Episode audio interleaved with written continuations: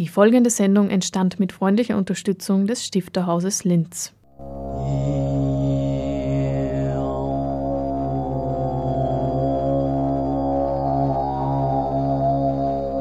Literatur im Radio.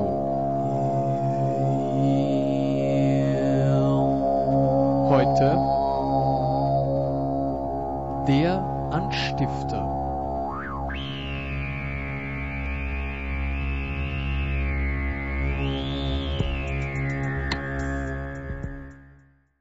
Ich habe den Eindruck, sie ist sehr realistisch.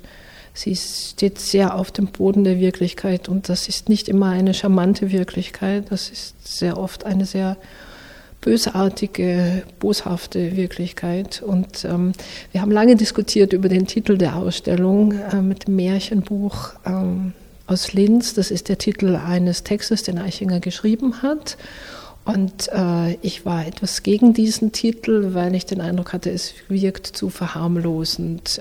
Zu hören ist Dr. Christine Ivanovic, ihres Zeichens Literaturwissenschaftlerin und Kuratorin der Ilse Eichinger Ausstellung im Stifterhaus. Und sie stimmt uns schon auf Ilse Eichingers Literatur ein. Willkommen bei einer weiteren Ausgabe des Anstifters auf Radio Froh. Am Ende der Sendung berichten wir auch von der geplanten Marlene Haushofer Edition. Nun aber zur Ausstellung, die gerade erst am 19. Oktober eröffnete Ausstellung über und zu Ilse Eichinger hat eben den Titel Das grüne Märchenbuch aus Linz, Ilse Eichinger 1921 bis 2016. Das klingt nun erst einmal märchenhaft, denn was bei Ilse Eichinger zu lesen ist, das sind ja Geschichten von einer klaren, präzisen Sprache mit scharf gezeichneten Bildern, die sich stets dem oberflächlichen Verstehen entziehen. In Wirklichkeit geht es darum, dass dieses Märchenbuch ein Gegenstand ist aus ihrer Kindheit, der eine große Rolle gespielt hat. Ähm, sie erwähnt das Märchenbuch mehrfach und interessanterweise heißt es an einer dieser Stellen, ähm, die Eltern haben aus dem Märchenbuch immer vorgelesen, die Kinder haben das Märchenbuch geliebt, aber sie haben es eigentlich zur Seite gelegt oder auf dem Boden liegen gelassen und dem Buch, schreibt sie, lag nichts daran, aufgehoben zu werden. Und das ist typisch doppeldeutig formuliert von Eichinger. Das Buch gibt es nicht mehr. Es ist nicht aufgehoben worden. Es ist nicht, hat sich nicht erhalten. Aber die Märchen haben sich erhalten und vor allen Dingen die Erinnerung daran, wie die Märchen nicht gelesen, sondern erzählt wurden. Das ist ein ganz zentraler Gedanke für sie, ähm, dass Sprache Sprachhandlung heißt. Sie schaut sich nicht nur an, was gesagt wird, sondern wie die Menschen sprechen, wie gesprochen wird. Und dieses Sprachhandeln ist etwas, was zentral für ihre Poetik geworden ist. Und aus dem Märchenbuch greift sie ein Märchen heraus. Das ist das Märchen von der Gänsehirtin am Brunnen, die als ganz demütig dargestellt wird. Das ist das ideale Mädchen, das alles über sich ergehen lässt und immer brav ist und ganz sanft. Und irgendwann reißt diesem Mädchen der Geduldsfaden und sie ruft im Zorn aus, Alte, du wirst unverschämt. Das sagt sie dem verkleideten Prinzen. Und das ist der Satz, den Eichinger hervorhebt und sagt, dieser Satz schwebte in der Zimmerluft über dem Teppich, der nicht davon flog. Das heißt also, die Märchen bewahrheiten sich nicht, weil die magische Kraft der Märchen findet nicht statt. Aber etwas anderes passiert. Die Sprache ist auratisch, die steht im Zimmer. Das Wort schwebte in der Zimmerluft und der Gestus der hier zum Ausdruck kommt, ist der Gestus, der eigentlich Eichingers Schreiben durchweg kennzeichnet.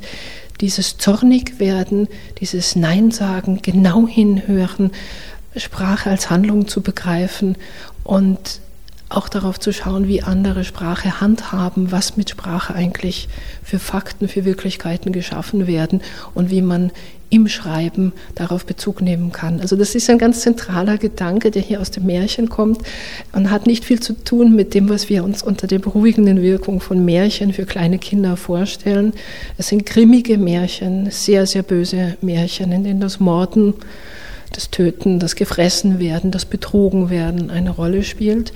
Wir haben deshalb in der Ausstellung einen Wolf und ein Rotkäppchen und sie sind symbolisch für dieses furchtbare Märchen, in dem das Mädchen in dem Wolf, in dem verkleideten Wolf, die eigene Großmutter erkennen soll. Das ist eine ungeheure Zumutung. an das Mädchen. Und in einem wichtigen Gedicht von Eichinger mit dem Titel Winterantwort antwortet sie auf diese Zumutung und sagt, nein, es ist nicht so. Also sie streicht gewissermaßen die böse Botschaft und die böse Wirklichkeit der Märchen durch und setzt sich mit einem selbstbewussten, mutigen Sprechen dagegen. Insofern ist dieser Titel, das grüne Märchenbuch aus Linz, fast irreführend. Die Botschaft ist eine andere und ähm, ihre Auseinandersetzung mit Texten, mit Literatur, mit Sprache eine sehr subtile und die wollen wir versuchen in der Ausstellung herauszuarbeiten. Die Sprachhandlung bei Ilse Eichinger, die bei Eichinger mit einer Verantwortung zu tun hat, vielleicht mit einer künstlerischen Integrität.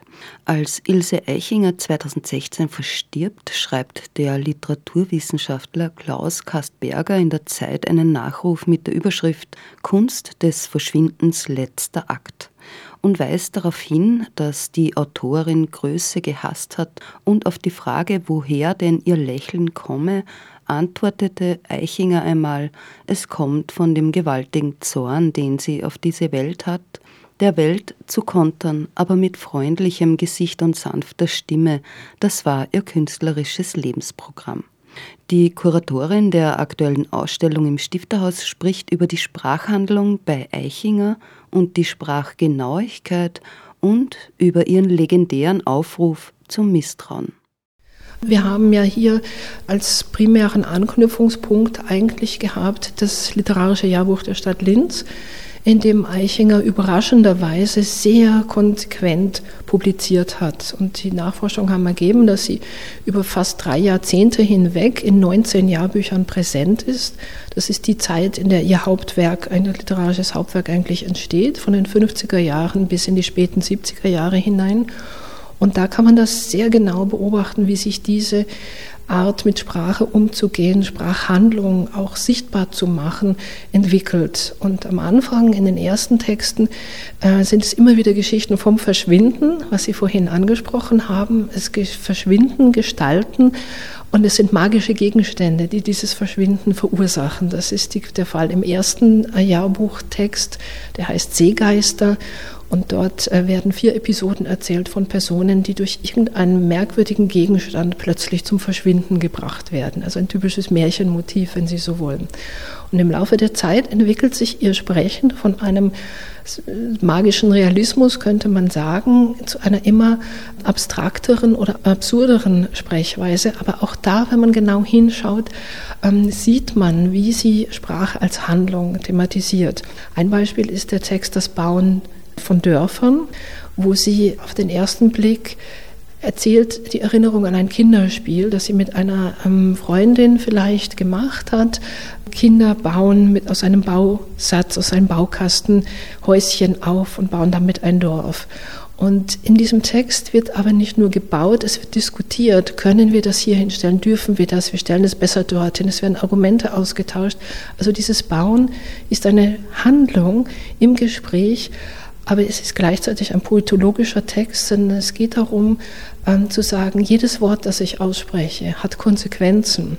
Wenn ich ein Haus irgendwo hinbaue, hat das Konsequenzen. Und so ist das Sprechen auch. Wir müssen Verantwortung übernehmen für jede einzelne Setzung, für jeden Satz und uns auch bewusst sein, was sind die Folgen davon. Und das zeigt dieser Text auf eine sehr, sehr schöne, sehr plastische Art und Weise. Und so geht das durch. So kann man jeden dieser Texte hier lesen und verstehen, wie performativ das Sprechen von ihr erfahren wird und auch wieder dargestellt wird. Und es geht hin bis zu ganz bösen Dekonstruktionen von sprachlichen Diskursen, wie wir sie von Elfriede Jelinek kennen. Die Vorläufer von Elfriede Jelinek sind die Texte von Ilse Eichinger. Es gibt einen sehr frühen Text, der heißt Aufruf zum Misstrauen, äh, wo sie ganz klar in solche, eine solche Stellungnahme formuliert und sagt, wir müssen uns selbst misstrauen, wir müssen ganz genau prüfen, äh, was für eine Gesinnung wir vertreten und wie wir sie vertreten, wie wir sie auch in Handlungen umsetzen. Und das bezieht sich auf die Sprache.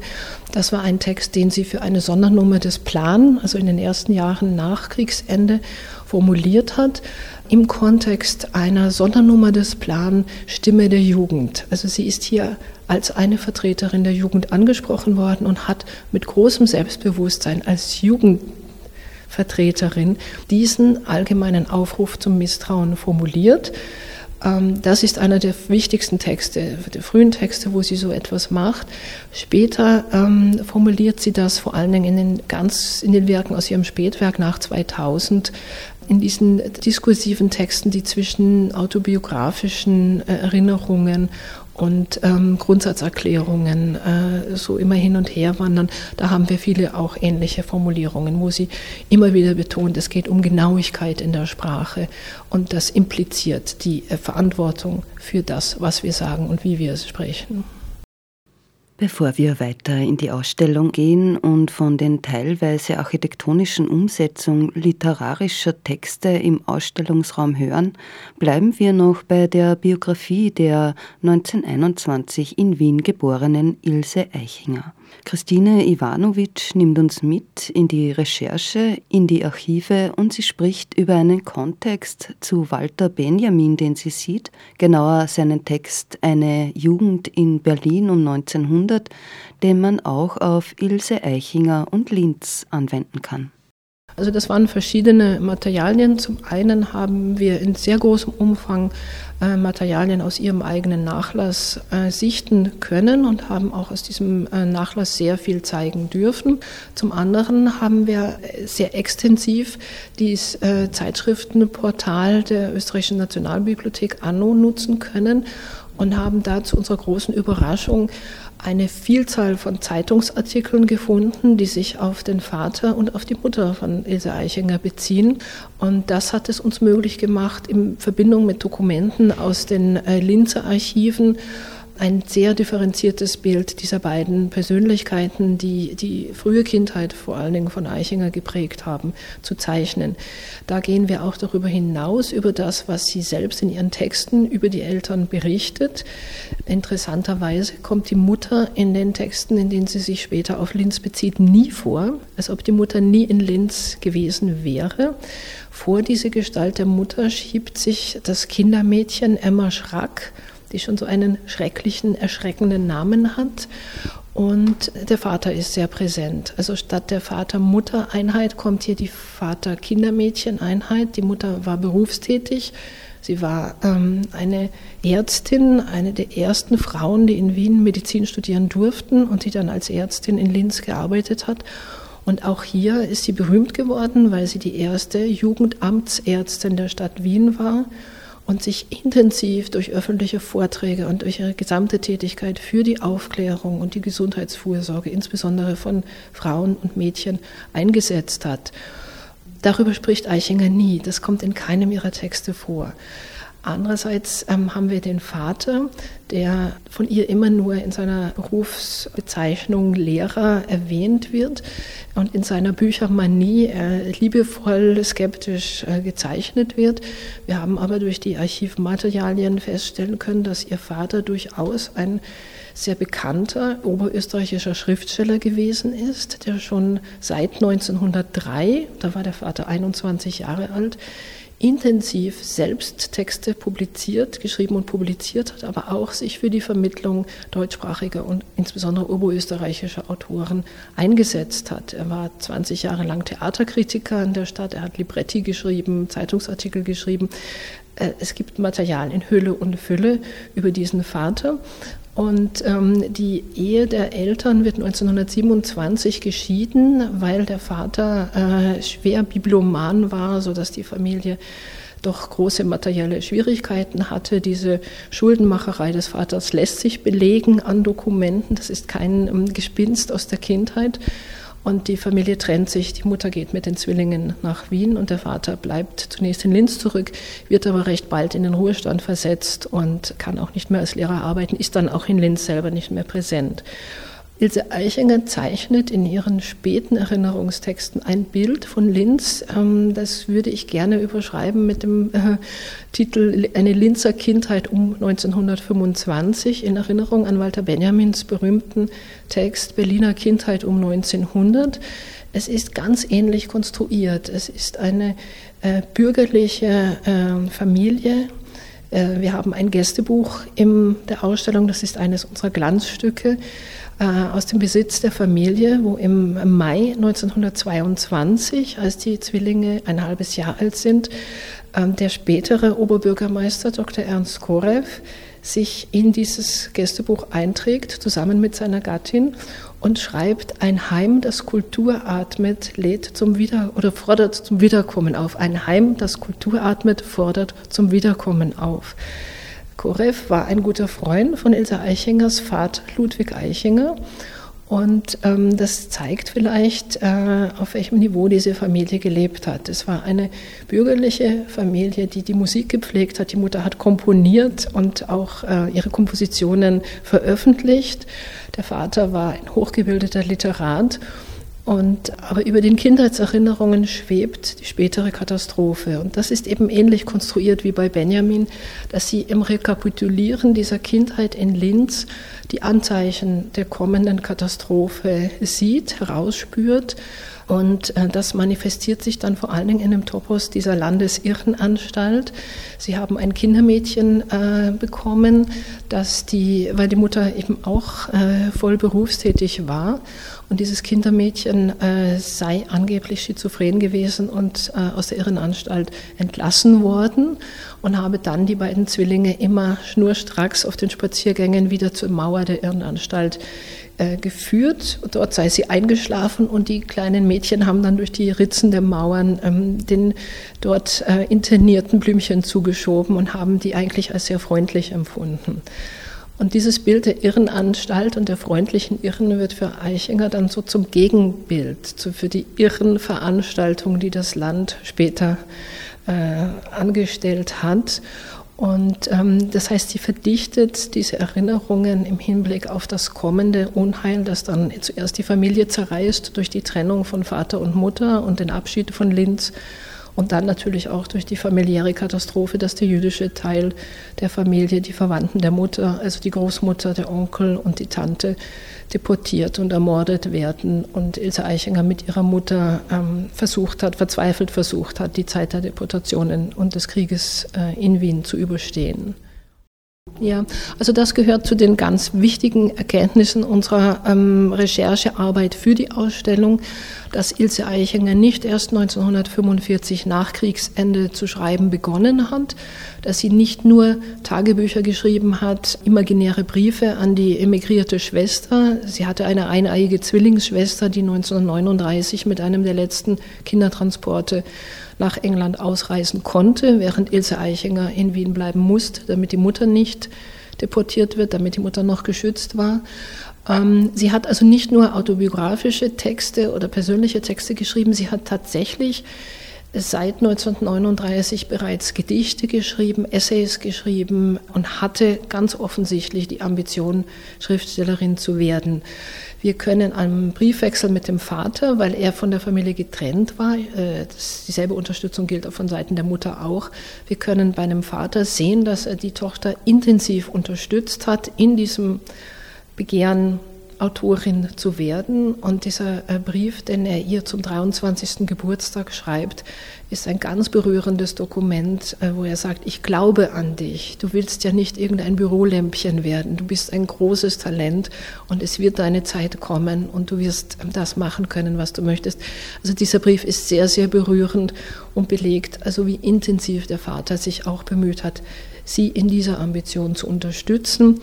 Zweites nettes Dokument ist, dass Ilse Eichinger äh, in dem letzten Kriegswinter 1944 zusammen mit Jugendlichen, die sich in der Hilfsstelle für nicht-arische Katholiken, so hieß das, im äh, Erzbischöflichen Palais in Wien zusammengefunden hatten, dass sie gemeinsam ein Weihnachtsspiel inszeniert haben, dessen Text Ilse Eichinger formuliert hatte. Und dieses Weihnachtsspiel hat sich als Manuskript erhalten im Nachlass der Schwester.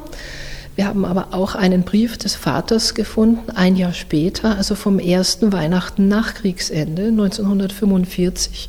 Und da schreibt er ihr ganz stolz, er hätte diesen Text 15 Mal abgeschrieben und hätte eine Anzeige in die Zeitung gesetzt. Äh, für alle, die das vielleicht jetzt inszenieren wollen, die können sich das Manuskript bei ihm holen, damit dieser Text publik wird. Also auch ein rührendes ähm, Bemühen des Vaters, also diesen allerersten Text, diese allererste Publikation von Ilse Eichinger weiter publik zu machen und sie in ihren Bemühungen zu unterstützen über diese ähm, Umstände ihres Schreibens mit zwei zunächst kleinen Kindern äh, in den 50er Jahren.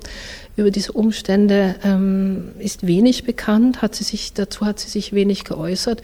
Sie hat immer wieder sehr positiv hervorgehoben, dass sie eine so glückliche, produktive Partnerschaft mit ihrem Mann Günter Eich gehabt hat. Äh, sie hat 1953 geheiratet. Das ist das Jahr, in dem sie keinen Text im Jahrbuch publizieren kann, weil sie nicht die Ruhe dazu gefunden hat.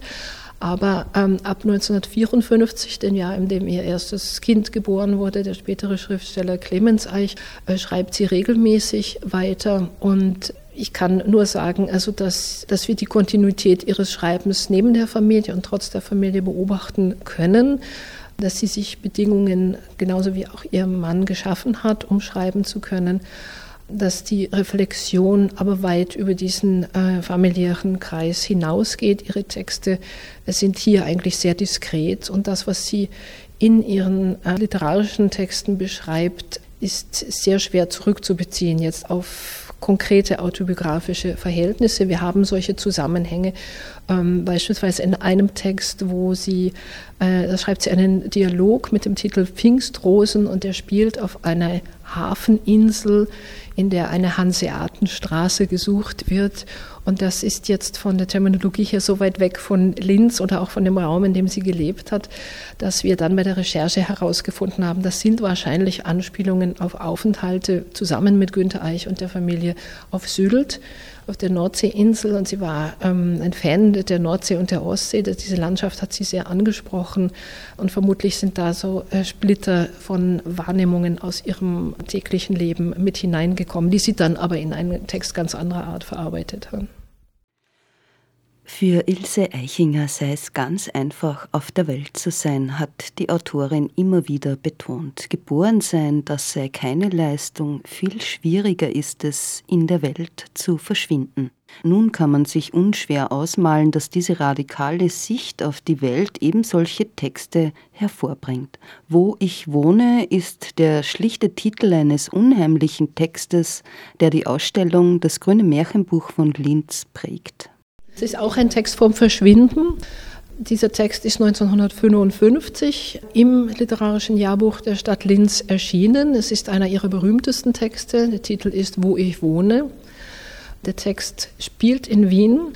Es geht um eine wahrscheinlich junge Frau, die in ihre Wohnung zurückkehrt und plötzlich feststellt, die Wohnung liegt nicht mehr im dritten Stock, sondern im zweiten Stock. Die Wohnung ist abgesunken. Und Schritt für Schritt äh, in ganz kurzen zeitlichen Abständen sinkt die Wohnung weiter nach unten. Am Ende der Erzählung befindet sich die Protagonistin bereits unter dem Straßenniveau und fragt sich, was passieren wird, wenn sie ins Innere der Erde absinkt. Es ist also deutlich eine Geschichte vom Untergang, buchstäblich.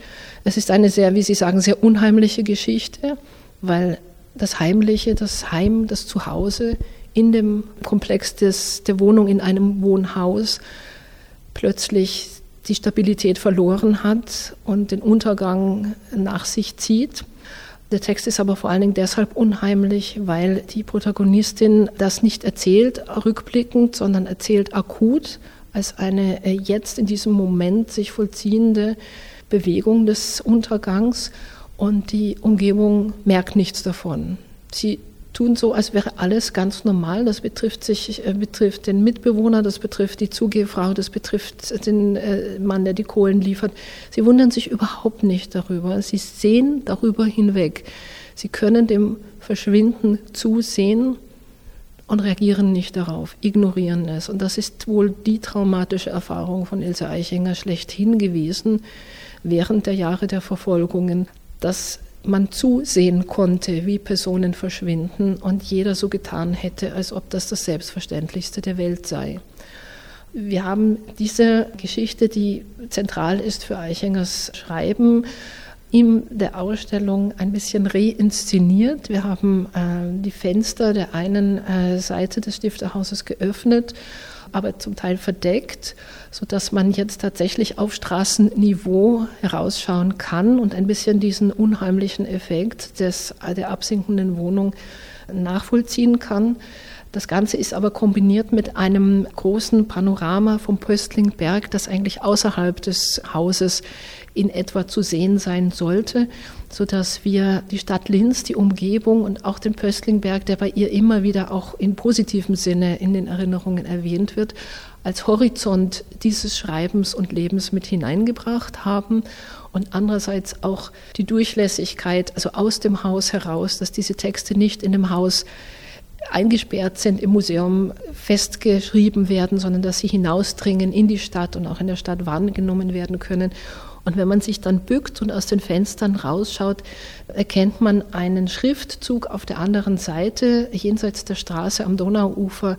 Und dieser Schriftzug äh, lautet, Erinnerung begreift sich nicht zu Ende. Und das ist eigentlich das Credo dieser Autorin. Dieser Satz kommt vor, in, auch in einem anderen Text der hier in den Jahrbüchern enthaltenen Texte und ähm, ist sehr wichtig für Eichinger, weil man mit den Erinnerungen einfach nicht fertig wird, man kann sie nicht abschließen, man kann nicht begreifen, was hier zu erinnern ist. Und das ist ein immerwährender Prozess und der betrifft nicht nur die Autorin als Verfasserin von Texten, es ist auch ein Appell an die Leser und Leserinnen, die diesen permanenten Erinnerungsprozess, diesen Versuch zu begreifen, mit ihr und ihren Texten mitvollziehen. Christine Ivanovic über die Ausstellung, die eben erst eröffnet hat und noch bis 3. Mai 2022 im Stifthaus zu sehen ist. Außerdem ist das Stifterhaus Herausgeberin einer Marlien Haushofer Edition, die in den nächsten zwei Jahren erscheinen wird, mit literaturwissenschaftlichen Beiträgen von Petra Maria Dallinger, Georg Hofer, Daniela Striegel und Manfred Mittermeier. Wir verabschieden uns vom Mikrofon mit der Direktorin des Stifterhaus, Petra Maria Dallinger, berichtet über die Edition. Autorinnen und Autoren im Gedächtnis zu halten.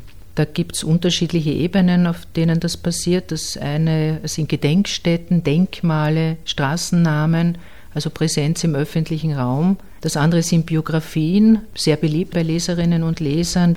Im Fall von Marlene Haushofer hat das ja in bester Weise Daniela Striegel besorgt. Ganz zentral aber ist die Zugänglichkeit eines Werkes und zwar in einer dem Werk gemäßen Form.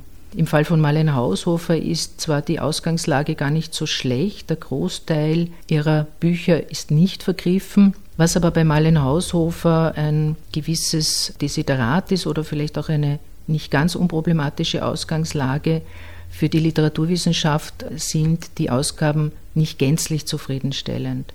Zum Beispiel die Erzählungen sind unter ganz unterschiedlichen Titeln immer wieder neu zusammengefasst. Die Informationen, wann ist was entstanden, worauf bezieht sich das, wie ist die Entwicklung, dann immer neue Recherchen nach sich zieht. Und auch die Romane Haushofers könnten mit einer sanften Begleitung vielleicht eine weitere Wirkung entfalten. Also wie steht ein Text in seiner Zeit? Wie steht er im Werkkontext, wie viele Fassungen gibt es, wie ist die Rezeptionsgeschichte verlaufen, bricht die irgendwann einmal ab. Man sieht das gerade bei so zentralen Texten wie bei der Mansarde, wie sich in den Bearbeitungsstufen, in den Fassungen dieses Buch umschreibt. Also wir haben im Literaturarchiv, im Nachlass von Marlene Haushofer drei Fassungen der Mansarde und man sieht, wie sich äh, die Perspektive, die Erzählperspektive ändert, wie manches reduziert wird und immer lakonischer wird, wie anderes ein bisschen umformuliert wird. Das wäre etwas, was eine Edition als, wie gesagt, sanfte Begleitung in Form eines Kommentars an Möglichkeiten der Texterschließung und für das Textverständnis dazugeben könnte. Und das war unsere Bemühung in den letzten Jahren, dass es für Marlene Haushofer eine Werkedition, eine Leseausgabe geben sollte, Wir freuen uns sehr, dass unsere Leidenschaft und unsere Hartnäckigkeit auf die Lektoren bei Ulstein irgendwie übergesprungen ist und dass der Verlag unter der Leitung jetzt von Carsten Gredel, der Ulstein Verlag, mit uns ein Konzept entwickelt hat, eine Marlene Haushofer Edition zu beginnen und in den nächsten zwei Jahren vorlegen zu können. Da mitgeholfen hat er natürlich auch das Steirer Manifest, wo Autorinnen und Literaturwissenschaft sich sehr eingesetzt haben für so eine Edition und das auch gefordert haben, weil das dieser Autorin und ihrer Bedeutung unbedingt angemessen ist.